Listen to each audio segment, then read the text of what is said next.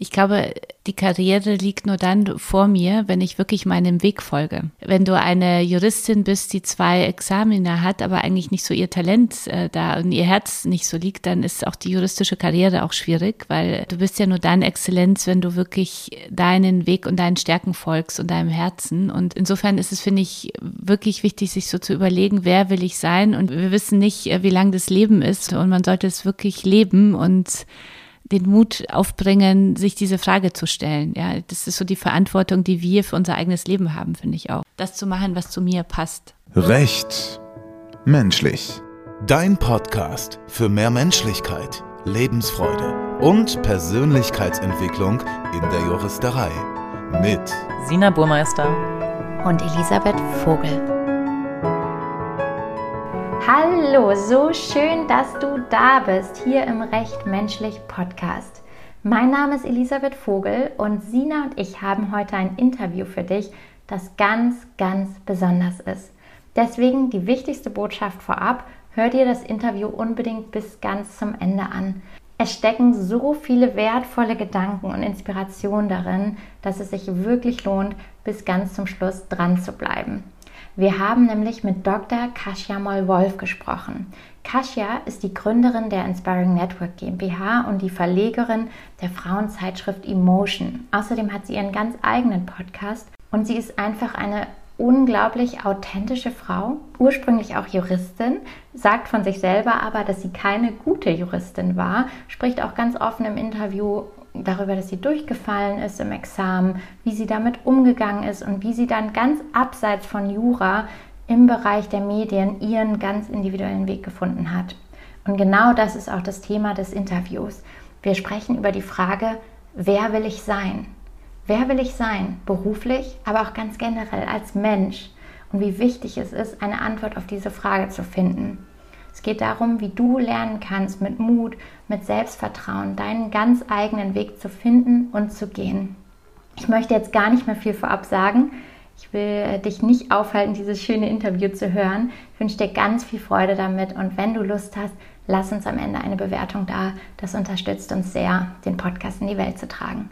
Bis dann, ganz viel Spaß mit dieser Folge.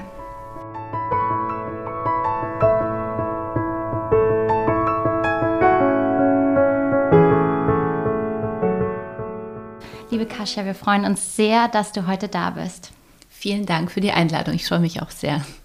Wir starten unseren Podcast immer mit einer Frage, die wir allen Gästen stellen. Wofür bist du heute ganz besonders dankbar? Oh.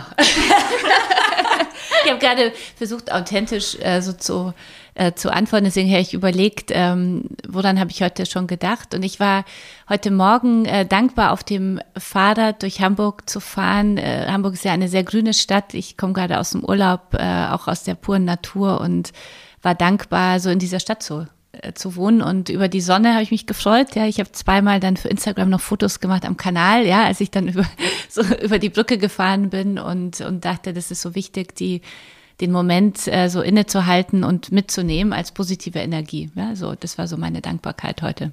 Mhm. Sehr, sehr schön, cool. Und sehr authentisch. Hat geklappt. Gut, freut mich. Kann ich nur teilen. Als ich gerade mit dem Fahrrad hergekommen bin, ging es mir ganz genauso. Die mhm. Sonne gibt schon eine ganz andere Energie und man hat irgendwie einen Strahlen auf den Lippen und ja, der Tag kann mhm. kommen. Und jetzt auch das Interview. Kascha, du bist ja auch Juristin, aber eben so vieles mehr und hast einen unfassbar spannenden Werdegang. Deswegen würden wir da gerne tiefer einsteigen und vielleicht wirklich am Anfang beginnen. Magst du uns mal mitnehmen? Du bist in Polen aufgewachsen. Deine Mama war sogar, glaube ich, einer der ersten, also im Teil der ersten Demokratiebewegung, noch im kommunistischen Polen. Wie war das damals und so, wenn du dich als Siebenjährige vielleicht nochmal mit in die Situation zurücknimmst? Wie ging es dann weiter?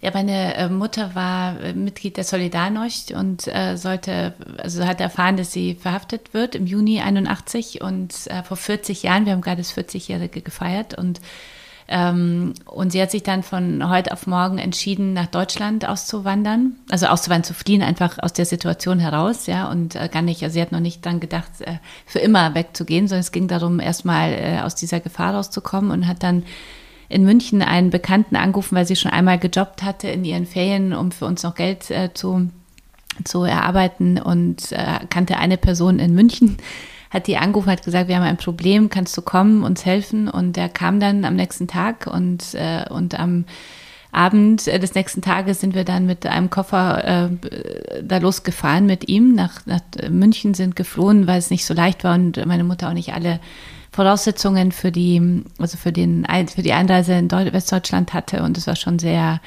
eine sehr bewegende Fahrt und sind dann in München zwei Tage später gelandet in, in der Osterwaldstraße in der Gaststätte, in der sie mal gejobbt hatte und haben dann unser neues Leben so angefangen. Ja. Ich dachte damals, es geht wirklich nur um zwei Wochen Ferien und dachte, mein Gott, das ist jetzt nicht schlimm. Ich fand alles sehr dramatisch und habe auch äh, so schwierige Situationen im, im Kopf immer noch und Bilder, die jetzt auch wieder hochkommen, wenn ich so drüber äh, rede äh, von der Flucht. Aber es war am Anfang einfach, ich dachte, zwei Wochen ganz woanders sein, ist schon auch aufregend, ja, in dem anderen Land, wo meine Mutter schon mal gejobbt hatte und so. Und das Land war viel bunter und, und es war sehr bewegend. Und dann hat sich meine Mutter entschieden, nachdem die Grenzen zu Polen wirklich geschlossen worden sind, also die äh, und sie wusste, wenn sie zurückgeht, weiß sie nicht, wann sie dann jemals wieder ausreisen, äh, ausreisen kann und sie auf keinen Fall im Kommunismus leben wollte, hat sie sich dann entschieden, einfach äh, in diesem Deutschland zu bleiben. Und hat dann äh, das, ein Asyl beantragt als politischer Flüchtling. Das wir auch bekommen, also hat sie bekommen. Äh, wir haben in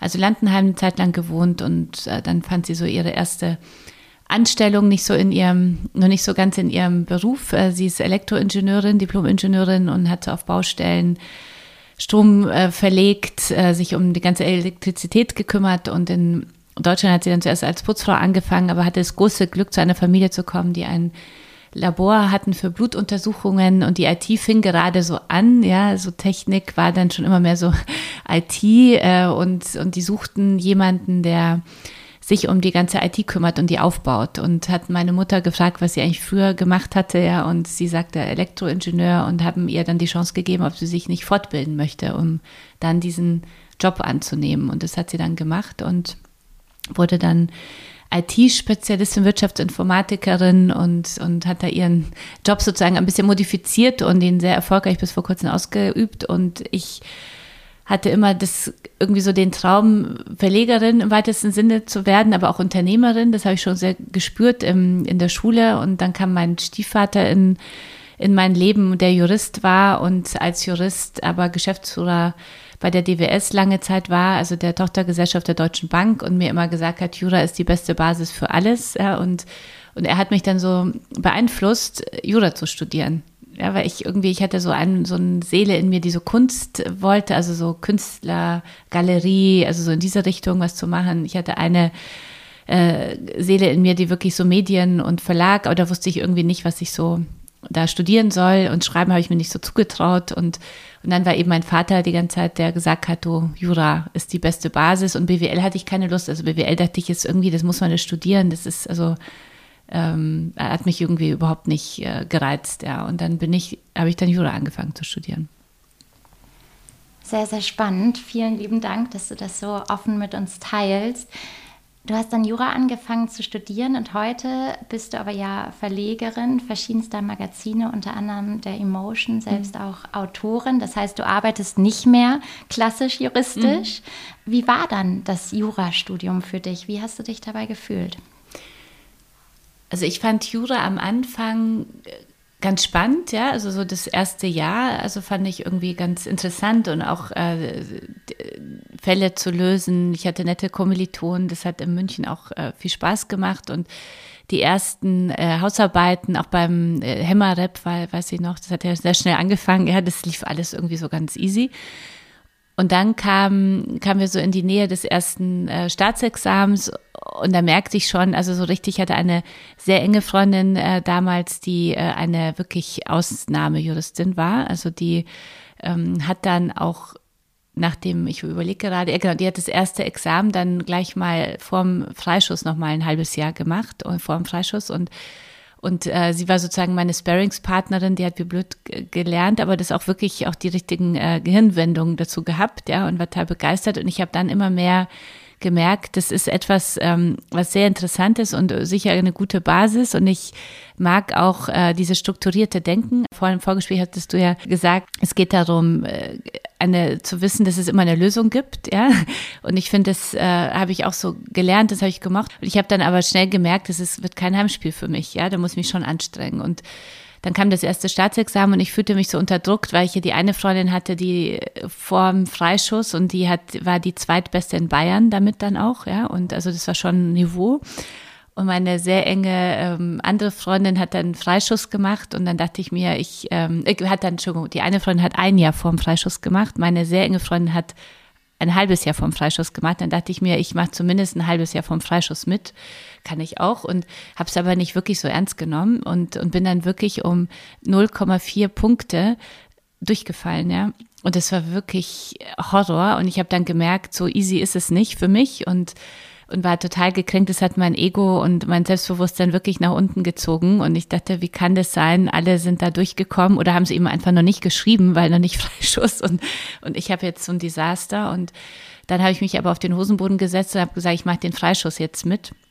Ich hatte dann noch sechs Wochen, nach dem Ergebnis-Ding äh, hatte ich noch sechs Wochen Zeit, um den dann zu machen. Und den habe ich dann äh, geschafft und hatte dann, ich weiß nicht mehr, 6,8 Punkte oder was, auf jeden Fall was äh, ausreichend bestanden und ich hatte dieses Manko hinter mir, ja, und, ähm, und habe dann aber gemerkt, also Jura ist nicht das unbedingt, äh, wo ich talentiert bin, ja, so. Und ähm, und habe dann versucht noch die Stationen in der Wahlstation wirklich sehr, nicht Wahlstation, diese Referendariats, sehr verschiedene Stationen zu machen, auch bei Anwälten zu arbeiten, um wirklich mir selber klar zu werden, äh, liegt es mir oder liegt es mir nicht? Und habe dazwischen auch promoviert, weil ich merkte, ich kann äh, doch ganz gut schreiben und dieses, äh, das macht mir Spaß und habe dann Rechtsvergleichen promoviert in Polen auch, um nochmal zurück zu meinen Wurzeln zu gehen und ähm, hatte Glück, einen ganz großartigen ähm, Doktorvater zu kriegen, der das auch spannend fand und, und mich dann auch genommen hat. Und das hat mir wahnsinnig viel Spaß gemacht. Und äh, zurück dann im Referendariat. Ich hatte mich dann ein halbes Jahr beurlauben lassen, äh, promoviert und war, bin dann zurück ins Referendariat und habe dann aber gemerkt, das ist, äh, ich brauche was anderes so. Und habe mich äh, dann beworben bei Gruner und Jahr in der, für die Wahlstation und hatte dann schon aber geschrieben, also Wahlstation, ich muss Jura machen, aber ich würde wahnsinnig gerne auch mal Einblick in andere Bereiche bekommen. Und das hatte ich dann äh, geschafft und bin dann sozusagen sofort auf die andere, dann auf den anderen Zug eingesprungen und habe Jura abgespeichert, dass es Gutes mir gezeigt hat, klar zu denken, immer lösungsorientiert zu sein, immer eine Lösung sofort zu strukturieren. Also ich finde es ganz toll. Ich habe so einen Lösungsmechanismus, äh, hasst mein Mann, ja, weil sagt, manchmal ist es auch gut so in diesen schlechten, schlimmen Situationen auch mal zu verweilen und so, nicht immer die Lösung. Aber ich finde als Jurist und auch so von meiner persönlichen Einstellung, glaube ich, auch von meiner Mutter, von unserer Geschichte, ich bin so, es passiert was, dann denke ich wirklich im Moment, ah, scheiße, ja, warum gerade jetzt mir und so. Und dann bin ich aber sofort schon, spüre ich, wie mein Kopf schon die Tabelle und die Punkte so durchstrukturiert, was jetzt, äh, was sind die nächsten Schritte. Ja. Also insofern bin ich dankbar, irgendwie, dass ich es gemacht habe. Ich würde es nie wieder studieren, viel zu lang, ja, viel zu, wenn man merkt, das ist nicht mein Talent, viel zu lang. Und ich kenne auch paar äh, mit Kommilitonen, die einfach das zweite dann nicht geschafft haben und dann stehst du ja, hast fast nichts dann in der Hand, ja, das frustriert ja auch und ähm, ja, und ich finde immer noch, bei mir war es zu weit weg vom echten Leben. Also Präsentation, wir haben keine Präsentation gemacht, wir haben keine freie Rede gehabt, wir, also in dem Studium, ja, da denke ich mir, das ist, war einfach damals auch wirklich äh, weit hinter, also hinterher, so. Und tatsächlich in manchen Punkten auch bis heute noch. Deswegen ah, okay. mhm. vielen Dank fürs Teilen. Da waren ja unfassbar viele, ja, sehr offene und ehrliche Worte drin. Mhm. Und ich würde, bevor wir auch jetzt auf deine spannende Zeit natürlich bei Gruner mhm. und den ganzen Werdegang danach eingehen, gern noch mal ein Stück weiter vorne da reinspringen. Gerade jetzt nach deinem ersten Versuch, wo du tatsächlich auch durchgefallen bist, bei uns erreichen ganz viele Nachrichten auch von Studierenden, die genau davor auch Angst mhm. haben. Und wenn du jetzt jemandem was mitgeben dürftest auch und dich vielleicht selbst zurückerinnerst an diese mhm. Zeit, wie hast du dich da wieder rausgezogen? Das ist ja erstmal für, als Juristin unfassbar schwierig und ja, Selbstzweifel kommen vermutlich. Mhm. Was war deine Strategie, da wieder rauszukommen? Was würdest du heute jemandem mitgeben, der in so einer Situation steckt oder davor Angst mhm. hat? Also ich glaube, ähm, zum einen, ich habe mich so zurückbesinnt, dass ich ja schon in dem beim Repetitor durchaus auch mal gute Noten geschrieben habe. Also nicht immer nur so schlecht war, dass ich dachte, okay, so schlecht bin ich jetzt nicht. Und wenn ich aber merke, dass ich nicht ganz so talentiert bin, dann muss ich einfach mehr üben und mehr mehr lernen. Und ähm, ich habe äh, dieser Moment in der ich weiß nicht, ob das immer noch so ist, äh, auf der Post. Ich bin natürlich auch zur Post gefahren, wie alle damals, um die Ergebnisse abzuholen. Da wusste man, Einschreiben ist durchgefallen und Brief ist äh, durchgekommen. Und dann hatte ich das Einschreiben in der Hand und das war wirklich äh, schrecklich. Und alle haben schon gefeiert, weil sie irgendwie durchgekommen waren, ja. Und äh, ich finde, es zieht einen natürlich total runter. Ich habe aber dann gedacht, ich habe so viel Semester Studium hinter mir. Und so, so eine äh, Rock, so Rocket Science ist es jetzt auch nicht, also um da durchzukommen. Und, und habe dann einfach gedacht, das äh, ist äh, scheiß drauf, äh, jetzt wirklich äh, einfach einen Plan, Lernplan erstellen und ganz systematisch fleißig da durchzukommen, um einfach diesen Abschluss zu haben. Also mich hat es wirklich wahnsinnig ge, ähm, also mich hat mir hat's geholfen, wirklich so A, mich selber nochmal zu sagen, das ist jetzt, man kann es lernen und äh, nicht jeder ist jetzt Top-Jurist, aber man kann es einfach das schaffen und das Examen in der Hand haben. Und nun bin ich natürlich nicht in der juristischen Laufbahn, aber so gut wie niemand fragt mich nach Noten, ja. Und und da ich schon ganz erfolgreich manche anderen Dinge gemacht habe, denken auch alle, ich bin Top-Juristin. Das ist totaler Schwachsinn, ja. Also ich habe ja wirklich im zweiten Examen auch, also sieben oder sechs, acht oder irgendwie sowas gehabt. Das kann ich nicht mal äh, erinnern, weil es nicht mehr so wichtig für mich war, weil ich dann schon bei Guna halt Angst gestellt war. Und, äh, und im Endeffekt war es aber so, sich hinsetzen und auf keinen Fall dieses Studium un, ohne Abschluss. Das geht, also ich glaube, das kann wirklich jeder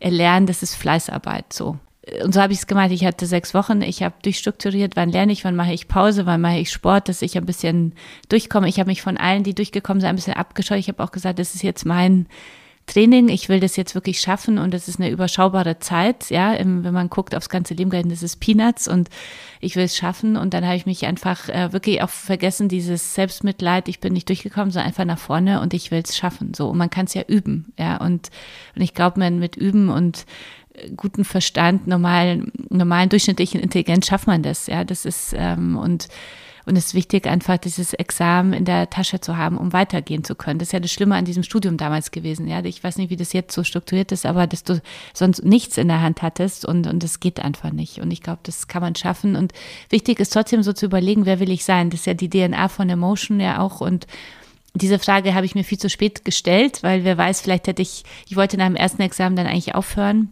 und dann haben sie bei Gruner und Jaber gesagt, Jurastudium ist abgeschlossen nach dem zweiten und es ist egal, was ich studiert habe, aber das Studium muss abgeschlossen sein und deswegen, und das war der Grund, warum ich dann gesagt habe, okay, da muss ich weitermachen. Und äh, dann habe ich aber für mich selber gedacht, dann will ich nochmal diesen Doktortitel auch machen, weil das hilft mir dann für andere für andere Wege, wenn ich Doktortitel habe, ja. Und, ähm, und dann habe ich mich da reingehängt, den das richtige Thema für mich zu finden und den richtigen ähm, Doktorvater auch zu finden und, und habe mir dann diese Auszeit im Referendariat gegönnt, um wirklich mal das zu machen, was mir Spaß macht. Zumal, so wie ich es verstanden habe, du ja auch da ein Stück mehr von dem Wer will ich sein auch mit reingebracht ja, hast in Fall. der Promotion, ja. wo du ja doch ein Thema gewählt hast, ja. was dir einfach näher lag. Ja, weil ging es um Presse, also Haftung bei Pressepublikationen und das war schon mehr so Medien, äh, das hat mir Spaß gemacht und, und auch dieses, auch diese Wurzeln da zurück mit dem Polnischen, ich muss sehr viel polnische Literatur lesen und auch da dem wieder ähm, näher zu kommen, also da hat mir die Doktorarbeit hat mir schon sehr viel Spaß gemacht, ja. Wie hast du das dann geschafft, Jura wirklich loszulassen? Ich erlebe das ganz viel in meinen Coachings, dass es wahnsinnig viele Juristinnen und Juristen gibt, die unglücklich sind und mhm. auch überlegen, möchte ich vielleicht was machen, was gar nicht Jura mhm. ist. Und dann aber wie so ein Glaubenssatz da ist, aber ich muss doch daraus jetzt was machen. Mhm. Ich habe jetzt wirklich zwei Staatsexamina, ich habe so viele Jahre da reingegeben. Mhm. Diese Karriere liegt jetzt eigentlich so vor mir auf dem Tablett. Mhm. Welche Gedanken haben dir geholfen, da trotzdem loszulassen und ganz selbstbestimmt deinen eigenen Weg zu gehen? Mhm. Ich glaube, die Karriere liegt nur dann vor mir, wenn ich wirklich meinem Weg folge.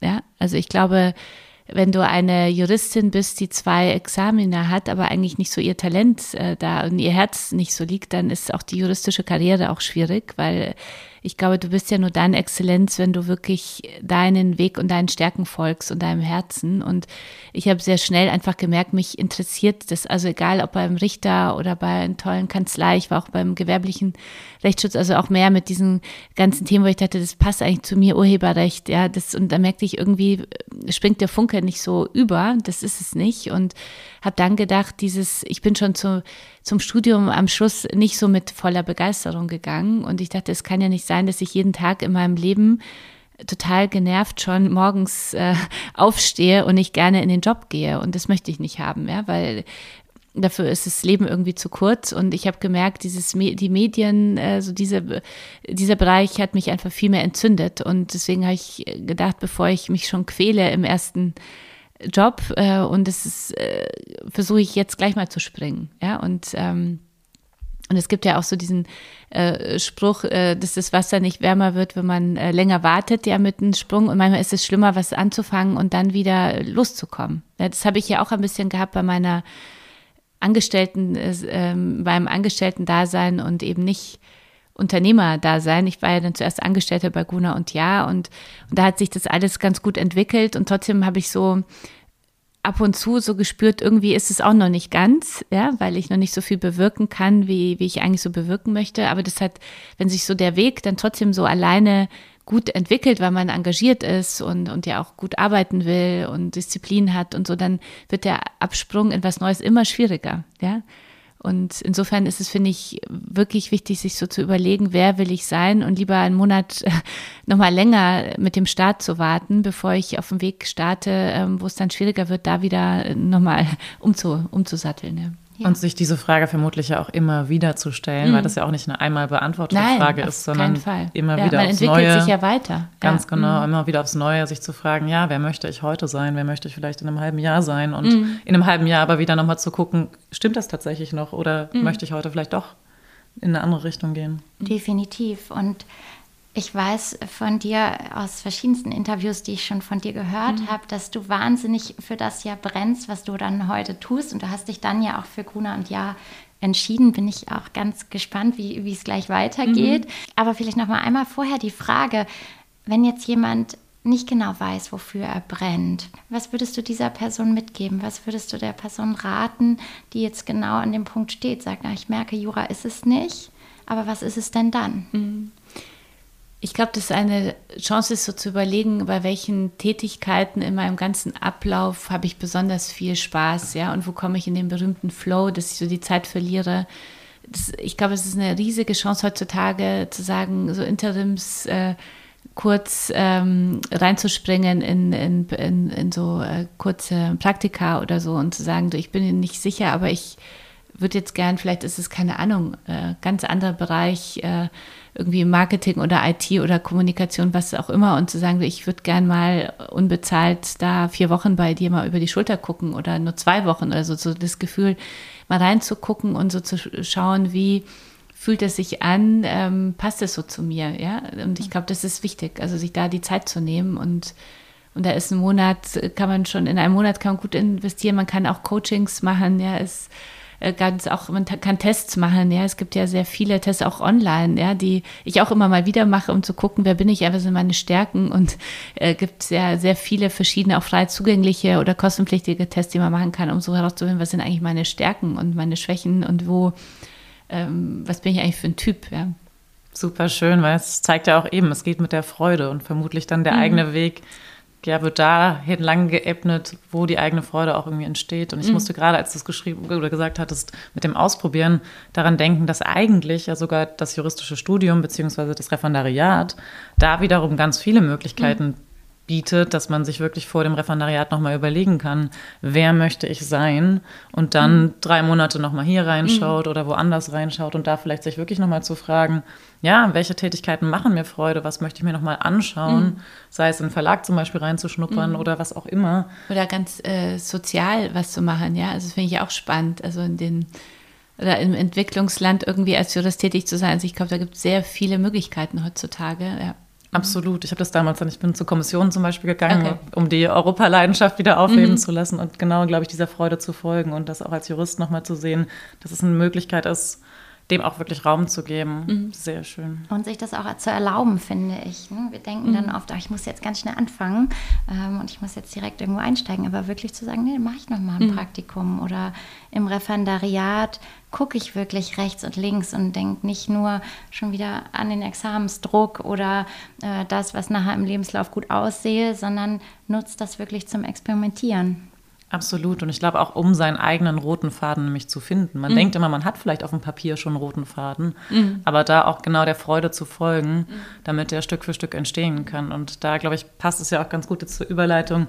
Deine Zeit bei Gruner, die mhm. dann weiterging und du mhm. immer mehr Freude vermutlich gefunden hast. Aber was kam dann? Also, wenn du uns mal damit reinnehmen magst. Ja, ich bin äh, gestartet dann bei Gruner und Ja in der Wahlstation und äh, habe dann aber auch schon gleich geguckt, äh, wie kann ich äh, hier bleiben bleiben und weitermachen äh, und äh, bin dann als Assistentin des Geschäftsführers, der für Frauenmagazine zuständig war, gestartet. Das war so mein Traum, äh, einmal zu Marie Claire zu gehen damals und ähm, dort zu bleiben und ich fand es ganz wichtig, so im Nachhinein ähm, ein Learning, was ich unbedingt mitgeben möchte, ist äh, zum einen die, diese Erwartungshaltung auch der, der Eltern äh, spielt ja auch eine große Rolle oder auch der Freunde, ja, so die, was man macht und, ähm, und das auch wirklich sich anzuhören, aber so zu überlegen, ist es trotzdem mein Weg, ja, weil nur weil mein Vater jetzt Jurist war, äh, also, äh, also heißt es ja noch nichts und ich muss ja mein Leben leben und ich habe einen Fehler gemacht, ich hatte dann ein gutes Jobangebot sofort und eben dann auch bei Guna und der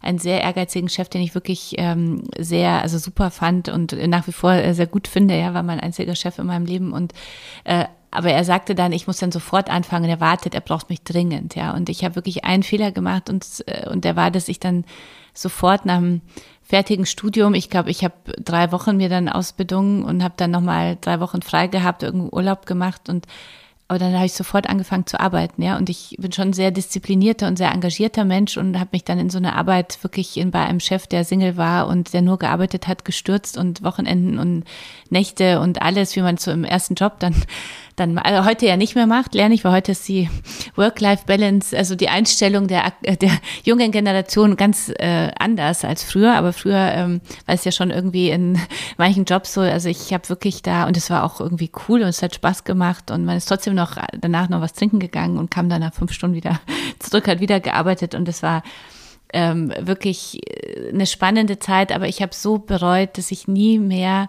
die Chance hatte, mal längere Zeit auszusteigen. Ja, also ich habe gerade in diesem Jahr zum ersten Mal war ich fünf Wochen außerhalb des Jobs, aber ich habe so so eine Workation gemacht, wie ich es für mich genannt habe. Also ich habe schon auch gearbeitet, aber ich war weg. Also ich war im, im Urlaub, aber ich habe äh, musste Dinge noch machen, sonst hätte ich nicht so lange weggekonnt. Aber es war für mich das erste Mal in meinem Leben fünf Wochen nicht zu arbeiten, ja. Und das ist einfach ein Fehler, weil als ich den Management Buyout, da komme ich ja, ich habe da mal Guna gearbeitet, genau, und, und ähm, hatte dann einen tollen Chef, der mich wirklich hat machen lassen. Ich habe immer gespürt, irgendwas so ganz Konzernkarriere, irgendwas äh, passt da noch nicht so bei mir, ja, aber ich hatte immer spannende Herausforderungen. Ich durfte immer alleine arbeiten, sehr selbstwirksam äh, tätig sein, unternehmerisch denken. Also da hatte ich wirklich toll und sehr viel lernen auch und das ganze BWL-Wissen nachholen und, und was da gebraucht habe, das war wirklich spannend und ähm, bekam dann die Chance, Emotion mitzuentwickeln, also das Magazin, was ich jetzt heute immer noch mache und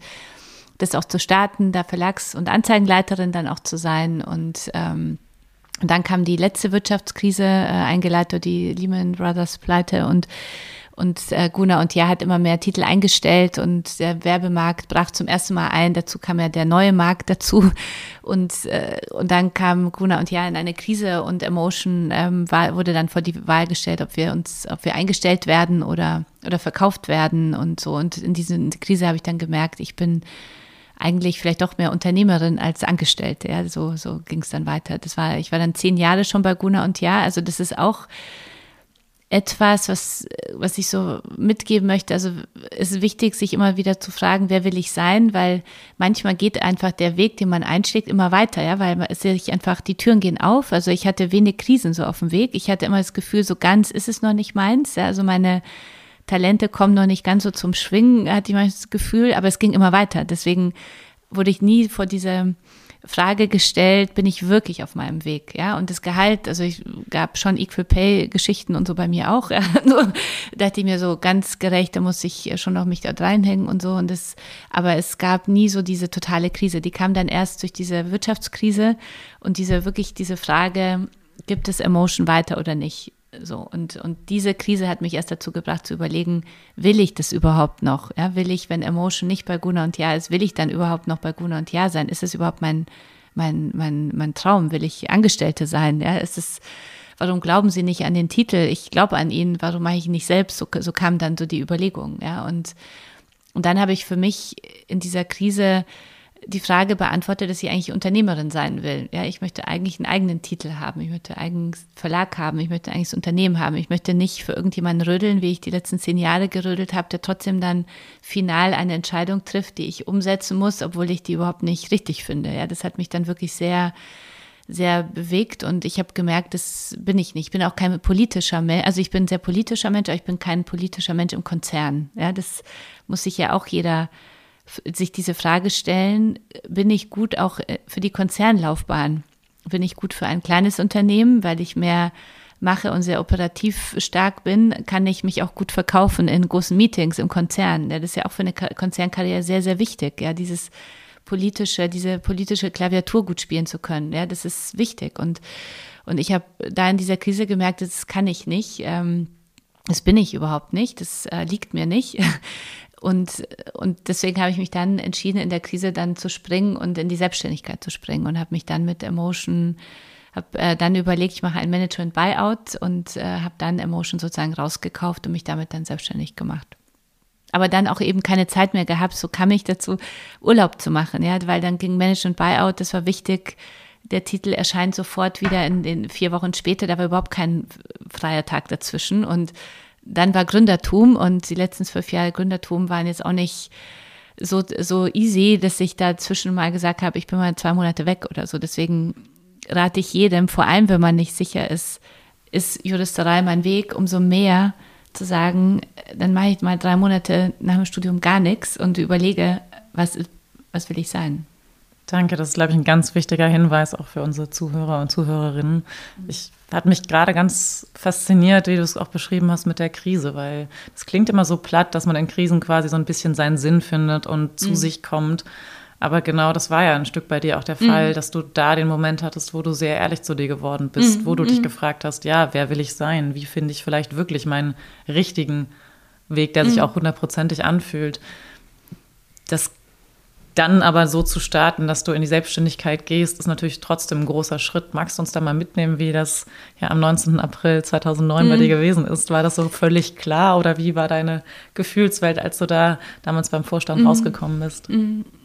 Ich hatte, also irgendwann was, ich musste ja, ich habe ja sehr lange noch für Emotion bei Grune und Ja gekämpft, ja, immer wieder und merkte dann aber bei irgendeiner Vorstandsvorlage, dass ich also das nicht verstehe, wenn ich die anderen nicht davon überzeugen kann, ähm, dass ich dann nicht mehr, ähm, also dass ich das dann selber das doch machen könnte, ja, weil wenn die davon nicht überzeugt sind, Emotion weiterzumachen, diese Unsicherheit ist ja in einer Marke ähm, spürbar. Das kann man sich nicht so vorstellen. Da, davon bin ich überzeugt, dass auch so zwischen den Zeilen, der auch der Leser, alle merken, wenn das Team unsicher ist, gibt es uns noch oder nicht. Also dann merkt man, also ist einfach kein so ein Engagement mehr da. Äh, so, und das merkt dann bis zum Lesen und das ist ja fatal für eine Marke. Und, und ich merkte einfach, ähm, wenn die nicht davon überzeugt bin, dann will ich selber machen. Und dann habe ich das gar nicht mehr hinterfragt, sondern wollte ich es einfach selber machen. Und das war ganz interessant bei mir zu Hause, erzähle ich ja auch gerne, dass mein Vater, der sein Leben lang Angestellter war, sich das überhaupt nicht vorstellen konnte, wie ich von einem so großen, tollen Konzern, Guna und Ja, in einer so tollen Position mit einem so tollen Dienstwagen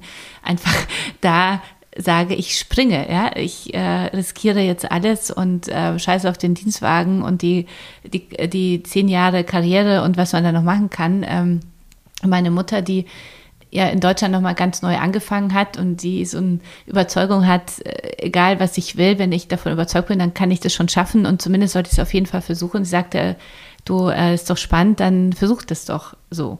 Und, und das fand ich ganz interessant, dass ich dann zu Hause einmal den Befürworter hatte, du schreibst nochmal Argumente für Emotion und wenn Emotion nicht, dann machst du halt Karriere mit irgendeinem anderen Titel und da merkte ich aber schon, ich will eigentlich gar nicht einen anderen Titel, weil ich bin nicht der Verlagsmanager, der egal was er macht, macht, ja, nur um Verlagsmanager zu sein, sondern ich bin äh, fasziniert davon, mit der Marke Emotion Menschen auf ihren Weg zu bringen. Ja, das, das fasziniert mich so. Und, und dann hatte ich Gott sei Dank eben meine Mutter da, die gesagt hat, du, du versuchst es. Und äh, dann habe ich dem Vorstand äh, einen Vorschlag geschrieben, wenn die, wenn das äh, Management Emotion nicht weitermachen will, dann ist die Verlagsleiter interessiert, den Titel zu kaufen.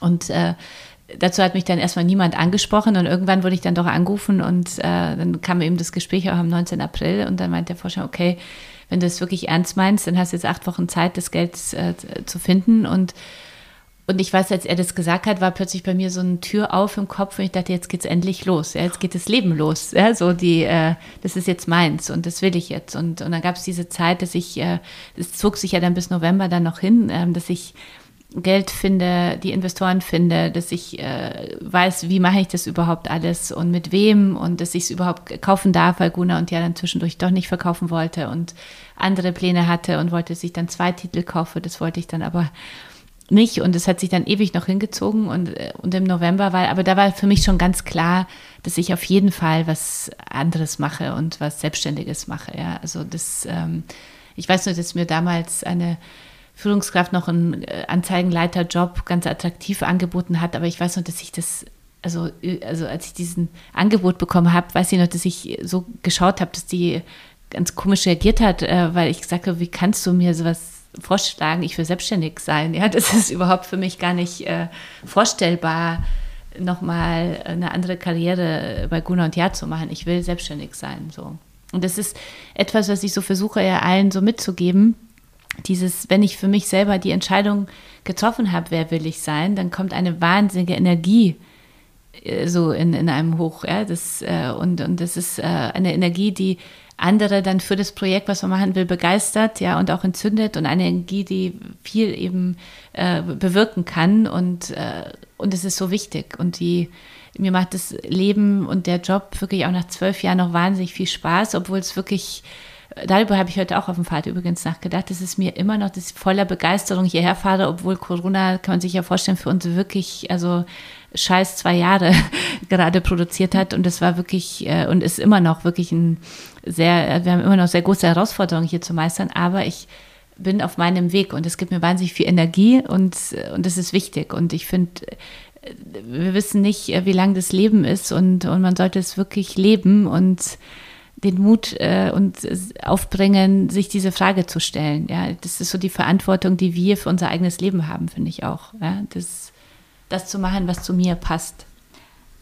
Und in dieser Phase hat wahrscheinlich dein juristisches, lösungsorientiertes Denken wahnsinnig geholfen, könnte ich mir vorstellen. Du hast gerade gesagt, mhm. Mut. Mhm. Ähm, und ich, mir schießt so die ganze Zeit das Wort Selbstvertrauen in den Kopf, während ich mhm. dich reden höre. Wenn jetzt jemand zuhört und sagt, oh, ich möchte auch dieses Vertrauen in mich haben. Ich möchte mich, ne, dieses Zutrauen auch zu wissen, ich schaffe das, ich kann das, ich mhm. kann so mutige Entscheidungen treffen. Wie kann man das schaffen? Wie kann man Selbstvertrauen aufbauen, weiterentwickeln? Hast du da Ratschläge? Ich glaube, Selbstvertrauen kommt, wenn ich auf meinem Weg unterwegs bin.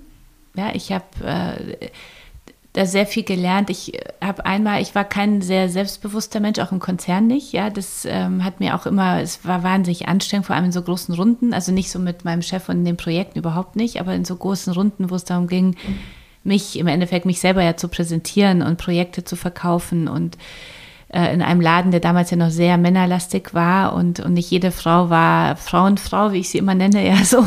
Und da war es wirklich äh, sehr schwierig für mich und durch diesen Sprung in die Selbstständigkeit habe ich gemerkt, ich folge mir, ich bin davon überzeugt und das hat sehr viel Selbstvertrauen mit sich gebracht, ja. Und ich glaube, dieses zu lernen, in mich selbst zu gehen und zu überlegen, was, was ist da und was fühlt sich richtig an, welcher Weg fühlt sich richtig an, das bringt schon mal Selbstvertrauen und auch versuchen, weniger, ein Tick weniger selbstkritisch zu sein. Das ist etwas, woran ich immer noch arbeite. Also ich bin, ich habe, leiste mir auch immer mal wieder einen, einen Coach, also gerade auch jetzt auch wieder, ja, wo ich gemerkt habe, ist so, weil die Krise natürlich einen fordert und auch wieder die Frage stellt, will ich das? Und diese Frage habe ich in der Krise jetzt auch wieder für mich beantwortet. Ich will weiterhin das, was ich mache, ja, das Ähm, und ich habe sicher das eine oder andere noch nicht richtig entschieden, aber jetzt äh, habe ich das Gefühl, ich weiß, äh, wie wir jetzt wirklich richtig äh, groß und erfolgreich werden und dieses Hören auf den eigenen Bauch äh, gibt mir wieder Selbstbewusstsein, ja, und Selbstvertrauen. So, aber ich glaube, das muss man auch üben. Und es kommt, ich merke, es kommt, je mehr ich auf mich selbst höre und weniger auf äh, Menschen, die mich beraten wollen oder so, also sondern wirklich äh, auf mich selbst und, und meine Intuition. Und das heißt nicht, dass ich nicht Beratung auch wichtig finde. Ich finde, es ist sehr wichtig, sich verschiedene Meinungen ein, anzuhören, aber es ist wichtig, so einen Filter zu haben, der andere ist ein Berater, der macht es ja nicht. Ja, der, der hat nicht den Weg hinter sich gebracht, den ich hinter mich gebracht habe. Und nur ich bin ja individuell mit meinen Stärken und Talenten ausgestattet, die anders sind als äh, die von dem Berater. Insofern finde ich das wichtig, so zu begreifen, dass es immer eine Chance, andere Blickwinkel zu hören und auch Kritik zu hören und, und das aber für mich zu filtern, was lerne ich, was sind, was kann ich Gutes für meinen Weg weiternehmen, aber ich muss entscheiden, wie der Weg weitergeht. Und und da wieder auf mein Bauchgefühl zu hören. Und natürlich sind dass die Zahlen da auch stimmen müssen, das ist klar, ja. Aber insgeheim geht es darum, dass die Entscheidung nicht ganz nur nach Zahlen und Verstand geht, sondern dass man das Gefühl auch dafür hat, dass es passt, ja. Und dass ich eine Vision dafür habe, wo ich hin will und dass die mit dem Ganzen übereinstimmt. Ich glaube, das ist sehr wichtig. Und wenn ich, je mehr ich dem folge, desto mehr äh, fühle ich auch Selbstvertrauen, ja. Und ähm, das ist so auch Übungssache. Und man muss sich auch immer wieder es ist wirklich Übungssache, man muss immer wieder zurück. Ja? Also es, auch ich habe manchmal so Momente, wo mein Mann sagt, wo ist denn dein Selbstvertrauen, dein Selbstbewusstsein? Äh, wie kannst du so selbstkritisch mit dir jetzt umgehen? Ja, und, äh, und da finde ich das ganz gut, da jemanden zu haben, der einen dann wieder zurückbringt. Dass vor allem wir Frauen nicht so selbstkritisch mit uns sind. Also ich finde, wir sind so wahnsinnig selbstkritisch. Also dieses äh, so die Erfolge auch mal zu feiern und zu sagen, ich habe es jetzt echt gut gemacht, auch das stärkt das Selbstvertrauen. Ja, das lerne ich auch, also so zu, langsam und das ist nicht leicht, weil ich auch so ein sehr selbstkritischer Mensch bin und auch mit einer Mutter aufgewachsen bin, die sehr diszipliniert und sehr selbstkritisch ist und damit ist man ja ständig in dieser, mehr in der Kritik äh, drin als in dem, das hat jetzt echt gut geklappt, ja. Und ich sage jetzt ganz oft, das ist, wir sind von den Zahlen noch nicht da, wo ich mal dachte, dass wir hinkommen so schnell, ja. Und aber wir haben zwölf Jahre auf dem Markt bestanden. Ich gebe hier 46 Menschen einen Arbeitsplatz, ja, der äh, wirklich ein gesicherter Arbeitsplatz ist. Und das ist ja echt eine wahnsinnige Leistung, ja. Und natürlich sind Verkaufszahlen und so anders, als ich damals dachte, aber auch der Markt hat sich ganz anders entwickelt. Und ich glaube auch hier zu lernen, zu sehen, was sind die Erfolge und die dann zu feiern, ja, und nicht immer nur die Kritik zu sehen, die einen selber das Selbstvertrauen dann wieder klein macht, sondern zu sagen, hey, das ist äh, jetzt gut gegangen und da kann ich noch lernen, aber da, das und das hat gut funktioniert und ich bin vor allem auf meinem Weg unterwegs und das ist so wichtig, weil es sind so viele Menschen nicht unterwegs und, ähm, und manche schaffen das nicht mehr, ja, weil man weiß nicht, was morgen ist und, und insofern ist es so wichtig. Ja. ja, ja, diese Kombination aus in sich reinspüren, sich weniger zu kritisieren, das zu üben, immer wieder sich auch zu trauen, sich zu mhm. erinnern, an Erfolge zu erinnern und dann aber wirklich auch auf dem Weg zu üben und sich mhm.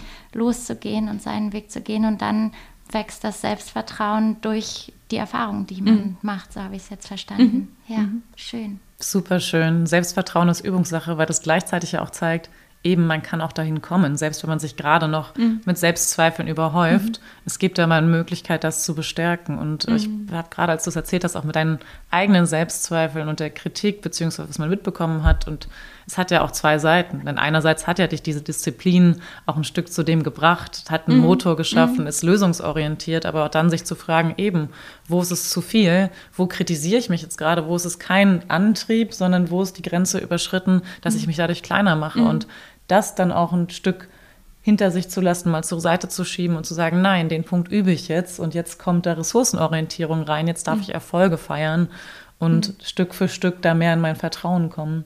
Mhm. Ich hatte einen Punkt in der Vorbereitung, der mich total, der hat mich total fasziniert. Mhm. Da hast du ja auch im Kontext Selbstvertrauen vor allem auch über Mut gesprochen und mhm. Mut der Bequemlichkeit gegenübergestellt als Begriffspaar. Das mhm. ich, fand ich total schön, dass du unter anderem gesagt, Mut verlässt uns schnell, wenn wir mhm. Entscheidungen zu lange abwägen. Mhm. Und das ist ja vielleicht auch was, wie man Selbstvertrauen üben kann. Manchmal natürlich sich beraten zu lassen, aber dann auch mal zu entscheiden und nach vorne zu gehen. Was ist da so deine Erfahrung? Meine Erfahrung ist, dass, also genau, äh, äh, würde ich jetzt genau wiederholen, dass äh, jeder Mut hat, ja, dass jede von uns, äh, jede, jeder, konkret natürlich, äh, äh, mutig ist, dass uns Mut aber eben verlässt, wenn wir zu lange abwarten, ja, wenn wir zu lange zu viele Menschen um uns herum fragen, wie sie das jetzt machen würden, weil keiner eben, keiner ist ich, ja, keiner hat meine Energie oder meine Talente, meine Stärken und auch meine Schwächen und Insofern muss ich ja die Entscheidung treffen und, und die anderen projizieren ja oft was rein oder ich frage sie nach einer Situation, die sich sowieso nie vorstellen können. Also als ich mich selbstständig gemacht habe, gab es ja ganz viele, also wie mein Vater zum Beispiel, der konnte sich das nie vorstellen, aus meiner Position da mich selbstständig zu machen. Und insofern hat er mich ja dementsprechend, er wollte mich natürlich wohlwollend für mich positiv so beraten, aber er hat natürlich da ganz viel subjektiv auch mit reingebracht. Das ist ja ganz menschlich. Und, und je mehr wir daher Entscheidungen mit anderen diskutieren, desto mehr entfernen wir uns ja auch von dem, was wir wollen. Und, und wenn wir zu lange abwägen und so, dann verlässt jeden der Mut. Ja, weil irgendwann äh, werden die, die Herausforderungen immer größer, ja, und, und dann brauche ich immer mehr Mut, um loszulegen. Und insofern denke ich, ist es wirklich wichtig, äh, einfach mal zu, sich eher zu fragen, was passiert denn, wenn es falsch wäre, ja, wenn es eine falsche Entscheidung, was ist das Schlimmste, was passieren könnte?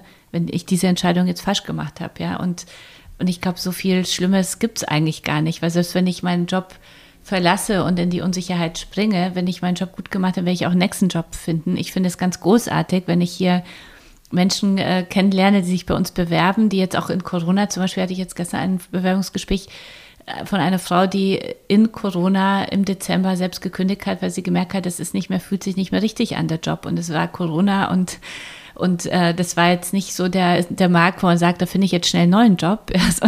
aber trotzdem zu sagen, das mache ich jetzt, weil es fühlt sich nicht richtig an. Und auch wenn sie jetzt noch keinen Job hat und, und sich bei uns bewirbt, finde ich das super, weil ich denke, die äh, Frau hat sich was getraut und sie ist ihrem Weg gefolgt und, und das ist toll. Und da denke ich nicht, ähm, Gott, die hat jetzt drei Monate keinen Job gefunden oder sowas, ja, was ja viele dann Angst haben, wie kommt es dann rüber, wenn ich nicht sofort einen Job finde? Und natürlich muss man sich auch finanzieren und alles, aber aber im Endeffekt ist es, ähm, hat, ich glaube, das hat sogar mein Mann gesagt, dass er gesagt hat, die, äh, wir haben äh, zwei Leben und das zweite beginnt, wenn wir merken, dass das, äh, dass das Leben äh, endlich ist. Ja, und, und wir haben einen Bekannten im äh, Freundeskreis, der gerade mit 44 einfach im Urlaub umgekippt ist, ja, mit drei Kindern und, und die, und, und wo wir denken, der hat jetzt gerade das Gefühl gehabt, er hat seinen richtigen Job gefunden und das Leben hat angefangen, ihm Spaß zu machen. Ich meine, Gott sei Dank ist wenn es ein halbes Jahr oder ein Jahr früher passiert wäre, dann war er immer noch in seinem Job, dem ihm nicht so viel Spaß gemacht hat. Ja, wie schrecklich. Und es ist einfach kein Alter und es ist ja auch nicht so, es kann passieren, wir wissen es nicht. Corona hat uns ja gezeigt, hat ja noch viel mehr Menschen getroffen und insofern ist es doch so wichtig herauszufinden, was treibt mich an, womit möchte ich Geld verdienen, wie, wie viel Geld brauche ich überhaupt äh, brauche ich überhaupt die große Karriere oder kann es auch die eine kleinere, also ich meine, es ist gar nicht wertend, aber was ist meine Karriere für mich überhaupt, ja? Ja, und wirklich in sich hineinzufühlen, hast du gerade gesagt. Mhm. Sie hat gekündigt, ähm, weil sie den Job nicht mehr gefühlt mhm. hat. Ähm, ich hatte letzt ein wirklich tolles Business-Angebot auf dem Tisch und habe ein paar Wochen darüber nachgedacht, weil das wirklich äh, monetär eine super Chance mhm. war. Und eigentlich war mein Bauchgefühl aber von Anfang an schlecht und ich mhm. habe trotzdem über Wochen drüber nachgedacht und es am Ende dann abgesagt und habe gedacht, ah spannend, die Zeit hättest du ja auch sparen Danke. können. Du mhm. wusstest eigentlich von Sekunde eins. Mhm. Welche Rolle hat das Bauchgefühl, die Intuition in deiner Karriere gespielt? Was denkst du über dieses Thema? Also ich glaube bei dem bei dem MBO sehr stark und da habe ich sehr stark, äh, also da weiß ich noch, wie ich in der Küche saß und plötzlich wusste, ich schlage den vor, ich kauf's und das hat mich dann nicht mehr, also dem bin ich auch gefolgt, ja. Und da habe ich natürlich mit meiner Mutter, meinem Vater, meinem damaligen Freund, ähm, der jetzt mein Mann ist, ge gesprochen, noch mit dem einen oder anderen Freund, aber ich hatte auch keine Unternehmer oder Gründerfreunde, also insofern hatte ich nur mit denen gesprochen und, und dem bin ich gefolgt. Danach hat es mich schon äh, durchaus auch mal verlassen, ja, und im Nachhinein, wenn ich jetzt so zurückblicke, ähm, waren das auch dann die Entscheidungen, die ich nicht so richtig getroffen habe. Ja, deswegen bin ich jetzt sehr stark wieder in dem Prozess äh, darauf ähm, zu hören. Und ich finde, es auch wichtig ist, sich das Umfeld, das habe ich auch jetzt mit meinem Coaching, ich habe eine ganz tolle Coachfrau, äh, die mich gerade begleitet seit kurzem und äh, die mir gesagt hat, es ist auch wichtig, sich das passende Umfeld zu schaffen für deine Vision und da, wo du hin willst. Wenn du ein Umfeld hast, was dich eher immer kritisiert oder dich klein macht oder sich selber gar nicht zutraut, ja, und, und eher negativ sieht und das Glas immer halb leer sieht, dann wird es dich nicht dazu bringen, äh, richtig erfolgreich zu sein, weil, weil, es, weil du ja immer wieder damit konfrontiert bist, was schiefgehen kann und es doch nicht gut ist und so weiter. Und es ist so wichtig, sich ein Umfeld zu bauen, das zu meiner, zu meinem Bauchgefühl, zu meiner Vision passt, ja, also das, äh, was mich bestärkt in dem, dass es klappen wird, dass es gut ist, dass es, ähm, das ist natürlich wichtig, immer auch kritische Menschen zu haben, also das nicht falsch verstehen. Ich bin wirklich ein Anhänger davon, mir mit Menschen, die sich trauen, mir die Meinung zu sagen, mich auszutauschen, das finde ich wahnsinnig wichtig und echt ein Geschenk. Ja. Aber insgesamt ist es wichtig, Menschen zu haben, die auch äh, der Vision folgen. Die müssen nicht immer alle die gleiche Vision haben, nicht jeder ist äh, visionär, aber die zumindest ähm, sagen, das Glas ist auch halb äh, voll und, äh, und ich mache das jetzt, ja. Oder andere Unternehmer, die äh, groß denken und sehr erfolgreich sind, ja, und, und weniger die, die immer sich hinterfragen und klein denken, ja. Also ich glaube, da kann ich mir selber schon auch das passende Umfeld dann stellen, das äh, meinen Mut und meinen Weg auch nochmal unterstützt. Das ist ähm, so ein Aha-Erlebnis, was ich vor kurzem hatte, wo ich dachte, ja, das passt, ja, das habe ich über viele Jahre darauf nicht so aufgepasst und ähm, und das ist, glaube ich, auch eine Chance in unserem Leben. Also das wird auch ein Titel der nächsten Ausgabe sein bei Emotion, ist es, dass wir im Netzwerk und gemeinsam viel Kraft auch holen können. Das hat uns ja auch Corona gezeigt, also über Freunde, über Nachbarn, aber auch über die richtigen Communities, die Netzwerke, ja, so, äh, da können wir so viel Energie und Kraft für uns selber auch und für unseren Weg holen. Und das, äh, also das sollte man schon auch mitnehmen. Sich quasi ein, ein, Umfeld zu schaffen, was einem Energie gibt, ja, statt unbedingt. einem Energie zu nehmen. Ja, ja. Und du hattest ja gerade gesagt, es gab doch Momente in deinem Leben, wo dich das Bauchgefühl verlassen hat. Mhm. Wie würdest du denn jetzt sagen, wenn es mal so einen Moment gibt, wie gibst du dir dann die Energie? Also wie gestaltest du aktiv dann wieder, dass du zurück in dein Bauchgefühl kommst und zu dir kommst? Ich, äh, ich habe ein Tagebuch und seit neuestem habe ich auch ein, ein Job-Tagebuch äh, oder so ein Arbeitsbuch und also nicht zu dem normalen, äh, also ich bin sowieso ein sehr ähm, printlastiger Mensch immer noch. Also ich habe viel Zettel überall, seht ihr auch äh, so. Ähm, aber ich habe ein, ein äh, Job-Tagebuch angefangen, wo ich so Jobleitsätze, die mir wichtig sind, äh, so reinsetze oder so neue Glaubenssätze, ja, die, ähm, die ich neu aufladen möchte und wo ich mir dann so die Punkte, die ich im Coaching mitnehme, die ich so mitnehme, die ich auch aus dem heutigen Gespräch, äh, habe ich ja schon zwei Dinge so im Kopf jetzt wieder mitgenommen von euch, was ihr gesagt habt. Und da schreibe ich mir dann auf und, äh, und das, wenn ich so unsicher werde oder so, dann schlage ich mein äh, Jobbuch äh, wieder auf und lese mir die Sätze wieder vor, ja. Also was so mein Ziel ist, wo ich hin will, wie wichtig das Umfeld ist. was so meine neuen Glaubenssätze sind und, äh, und versuche dann wieder so in dieses Gefühl zu kommen, wo ich, äh, äh, das ich hatte, als ich das sehr selbst, also selbst überzeugt die Dinge aufgeschrieben habe, ja, und, und das hilft mir. Also dieses, und in die Natur zu gehen, merke ich auch, äh, Sport zu machen, laufen zu gehen, das hilft mir. Also dieses äh, bei mir zu sein. Also ich glaube, das ist auch ein äh, wichtig, so für mich selber zu finden, wo tanke ich auf, was tut mir gut, in welcher Umgebung. Das ist ja bei jedem total unterschiedlich, ja. Der eine ist, hat einen Raum, macht Yoga, meditiert. Ich bin gar nicht Meditation, ich bin eher Musik ja, oder draußen laufen oder also was auch immer. Ich glaube, so für sich zu finden, was tut mir gut, wo komme ich wieder zu mir und kann wieder Verbindungen schaffen zu mir selbst. Hat auch, finde ich, viel mit Zeit zu tun. Ich habe das vorhin noch mhm. zu Sina gesagt. Ich stand Anfang der Woche so neben mir, weil irgendwie so wahnsinnig viel zu tun war und auch das Wochenende ganz, ganz voll war. Und dann habe ich Mittwoch mir den Vormittag genommen ähm, weil das zum Glück ging in der Selbstständigkeit und Yoga gemacht und war noch in der Badewanne. Und innerhalb von kürzester Zeit kam ich wieder zu mir und zu mir mhm. in Kontakt und war in einer ganz, ganz anderen Energie und mhm. treffe dadurch wieder andere Entscheidungen und ähm, kann alles auch viel mehr genießen. Also ich finde, Zeit ist da auch eine wahnsinnig wichtige mhm. Komponente, was manchmal gar nicht so einfach ist.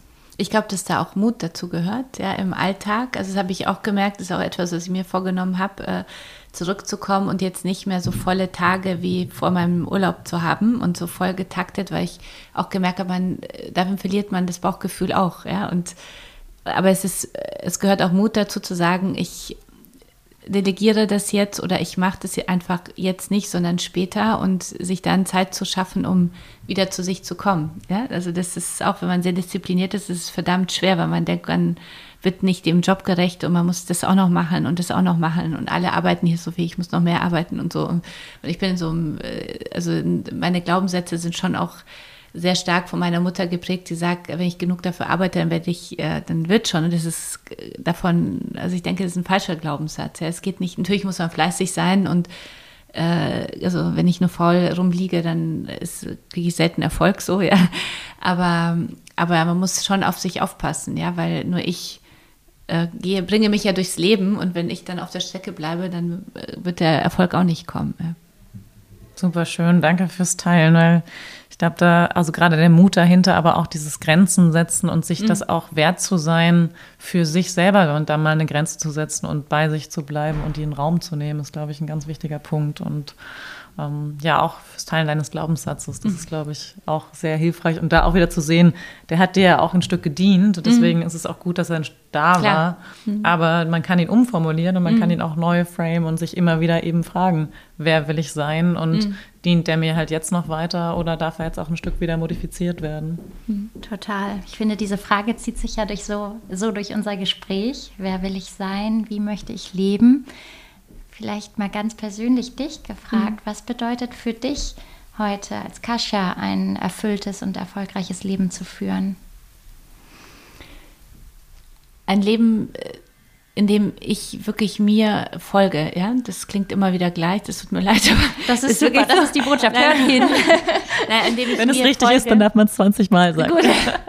Nein, indem ich äh, mir folge und meinem Gefühl und, und lerne, wirklich auch für mich selbst äh, da gewesen zu sein. Ja, also das ist wirklich, was ich lernen muss noch. Also dieses, ich bin in meinem Leben, das ist ja immer in der Theorie kann ich das immer sehr gut, äh, sehr gut äh, sagen und, und veröffentlichen. Aber ich habe selber jetzt im Urlaub gemerkt, dass ich, ich selber da eigentlich echt schlecht drin bin und das zu lernen, zu gucken, was tut mir gut und auch die Auszeit für mich selber zu nehmen und aber auch ein Leben, in dem ich so Spuren hinterlasse, ist mir schon auch wichtig, ja? diese Menschen auf den Weg bringen, ob das jetzt durch Emotion ist oder auch durch hohe Luft, also zum Nachdenken zu bringen und, und mit unseren Titeln, mit allem, was wir machen, auch eine Haltung zu kommunizieren. Ja? Also das äh, zu sagen, es ist wichtig, dass wir Frauen frei sind und Freiheit hat nun auch was mit Geld zu tun und Unabhängigkeit, ja, also diese Freiheit einmal im Geiste zu haben, mein Leben zu leben und meinen Weg zu gehen, aber auch die Freiheit äh, aufgrund des Finanziellen zu sagen, ich verdiene mein Geld, ich oder wenn ich nicht verdiene, dann bin ich und mein Mann so unabhängig von meinem Mann abgesichert, dass ich äh, trotzdem frei bin, immer zu entscheiden, was für mich gut ist und für meine Familie und und das sind so Themen, die mich treiben und wo ich äh, noch was bewirken will. Äh, auch, also eben äh, im weitesten Sinne auch Thema Gleichberechtigung. Ähm, aber auch dieses, was ja damit zusammenhängt, meinen Weg gehen und sich nicht von irgendwelchen Grenzen davon abhalten zu lassen, die es ja für uns Frauen immer noch viel zu viel gibt. Ja.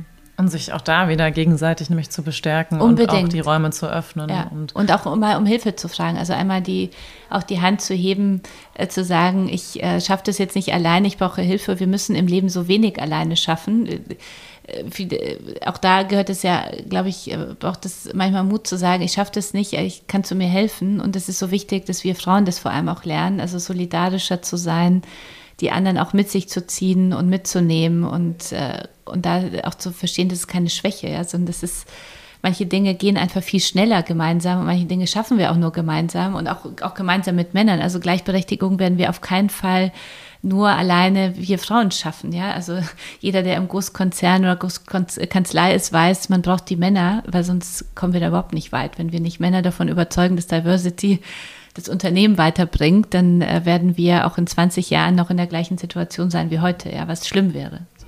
Absolut. Und ich glaube auch, es ist nicht nur, dass wir gemeinsam erfolgreicher sind, sondern es macht einfach auch mehr Freude, Freude. zusammen mhm. die Dinge zu gestalten, als mhm. Sparing das zu verstehen, sich gegenseitig zu inspirieren, mhm. Beratung zu, anzunehmen und gleichzeitig dann aber für sich selbst wieder, das hatten wir vorhin ja mhm. auch, für sich selbst entscheiden. Und andere Frauen strahlen lassen, ist da, glaube ich, ja, genau. Ja, ja, ja. Schön, mhm. schöne mhm. Formulierung, mhm. finde ich. Hast du noch was auf dem Herzen? Ansonsten würde ich sagen, leiten wir fast Ich das Ende ein. Ich strahle gerade aus. Das heißt, Katja hat heute ihr Motto auf jeden Fall erfüllt und mich strahlen lassen. Dementsprechend ähm, lass uns gerne übergehen. Wir haben immer noch so ein kleines Spiel am Ende, wo Ah, du einen okay. Satz vervollständigen darfst. Da würde ich jetzt auch dich bitten, einfach mal frei aus dem Bauch heraus zu sprechen. Jura ist.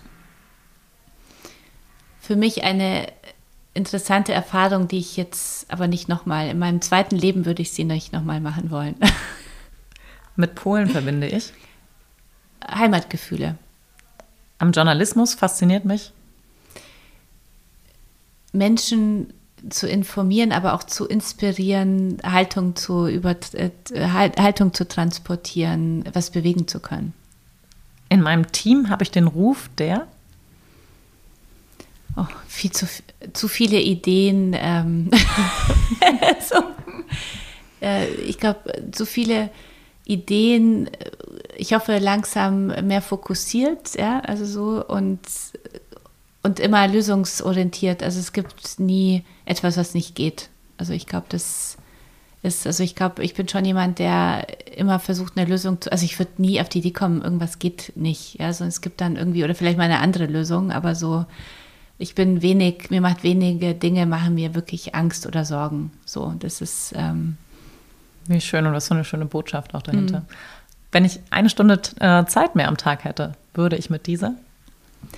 ich würde mir aktuell einen Hund kaufen und ein Pferd und, und würde mehr Zeit mit meiner, mit meinen beiden Kindern in der, in der Natur verbringen. Das wäre mein Traum. Ja? Also morgens oder abends oder einfach in der Natur sein. Das ist wirklich das, was ich unbedingt, das ist mein großes Ziel für die nächsten Jahre, das umzusetzen. Weiblichkeit bedeutet für mich. wirklich weiblich, weiblicher zu sein, wen, mehr Herz reinzubringen, auch, also auch in den Job, in das gesamte Leben, in meinen gesamten Alltag und äh, weniger Verstand immer. Ja? Also mehr, weniger Kopf, weniger Verstand, mehr, äh, mehr Herz und, und mehr Weichheit wieder auch zuzulassen. Ja, ich glaube, das ist etwas, was viele Frauen in diesem Job, weil es einfach an vielen Stellen so tough ist und man sich einfach trotzdem noch beweisen muss und besser sein muss als die Männer. Ja, so.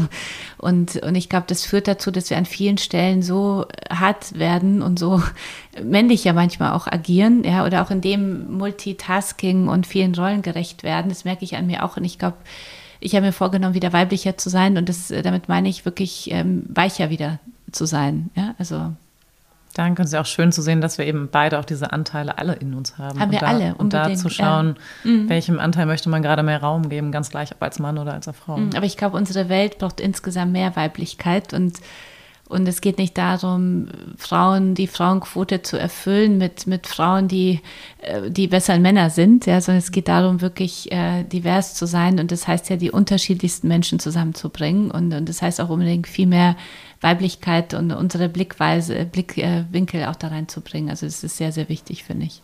Absolut und zeigt ja auch wieder diesen Punkt, dass, dass auch zusammen eben Frauen und Männer gestalten können und auch Männer da noch mehr Offenheit und mehr Herzlichkeit reinlegen dürfen und dass sich das auch erlauben dürfen und das uns auch weiterbringt. Und last but not least, von meiner Mutter habe ich gelernt, dass Alles im Leben möglich ist. geil. Was für eine schöne Aussage. Sehr, sehr schön. Jetzt gibt es noch drei Abschlussfragen, die wir auch all unseren Gästen stellen. Die erste Frage lautet, wenn du eine Sache in der Juristerei verändern könntest, welche wäre das? viel praxisbezogener zu sein. Ja, also ich, mir hat es gefehlt, also damals war wirklich so dieses Thema, PowerPoint ist ja heutzutage, glaube ich, gar nicht, aber wirklich so präsentieren zu lernen, die, die freie Rede zu lernen, ja, wirklich gut argumentieren zu lernen, also nicht nur im Schriftlichen, sondern wirklich äh, im Austausch, ja, verhandeln, echt gut verhandeln zu lernen, Führung zu lernen, ja, und, und klar, äh, klarer Dinge zu, ähm, zu äh, also klare Dinge zu erklären zu lernen, ja, also auch mit Mandanten, also so diese Praxis reinbringt. Also es geht nicht nur darum, Gesetze, mein Recht in, im, vor Gericht zu bekommen, sondern es geht darum, dass der Mandant dabei ist, dass ich mein Team führen kann, dass ich äh, gut reden kann, dass ich mich selbst gut präsentieren kann. Ja, dass ich muss ja auch Mandant für mich gewinnen. Ja, da muss ich mich selbst präsentieren können. Und, und das hat mir wirklich sehr gefehlt. Und auch äh, noch mehr herauszufinden, welche welches Gebiet liegt mir denn wirklich? Ja, und wo sind meine Chancen? Ich glaube, das ist ja auch eine Chance, vielleicht äh, für viele Juristen, die noch so unsicher sind, aber zu gucken, was gibt es da, in welche Bereiche kann ich eigentlich gehen? Wenn mir Umweltschutz wichtig ist, was kann ich denn da als Jurist machen? Vielleicht ist Juristerei doch noch was für mich, weil ich da was bewegen kann. Also ich glaube, da diesen stärkeren Praxisbezug zu haben, ja. Ja, definitiv. Bin ich auch sehr dankbar dafür, dass es in meinem Leben so war, durch, durch mein Marketingstudium mhm. und auch Coaching, mhm. ähm, immer die Chance gehabt zu haben oder auch mir selber kreiert zu haben, rechts und links zu schauen und ganz, ganz viel anderes noch zu lernen. Und mhm. ähm, kann man, finde ich, auch nur den Appell rausgeben an alle, die jetzt zuhören, sich das im Zweifel wirklich auch selber zu suchen und zu sagen, wie, wie hole ich andere Aspekte in mein Leben und kann mich da dann weiterentwickeln, mhm. wenn mir das im Studium gerade noch fehlt. Ich glaube, ein ganz, ganz wichtiger Aspekt, dieses sich selbst das auch kreieren zu dürfen. Es muss vielleicht mhm. noch gar nicht da sein, sondern der Freude mhm. zu folgen und zu überlegen, wie kann ich das vielleicht verbinden und wie kann ich da doch ein, noch eine Schnittmenge finden, die es vielleicht mhm. noch gar nicht gibt oder mhm. ich sie noch nicht kennengelernt habe. Ja. Und da auch offen wieder mhm. zu suchen. Unbedingt. Danke. Die zweite Frage, jetzt hast du die Chance, äh, dich noch einmal zu wiederholen. Ja, okay. ähm, unsere Idee ist es ja mit dem Podcast auch eine Inspiration zu schaffen für alle, die zuhören und für alle Juristinnen und Juristen.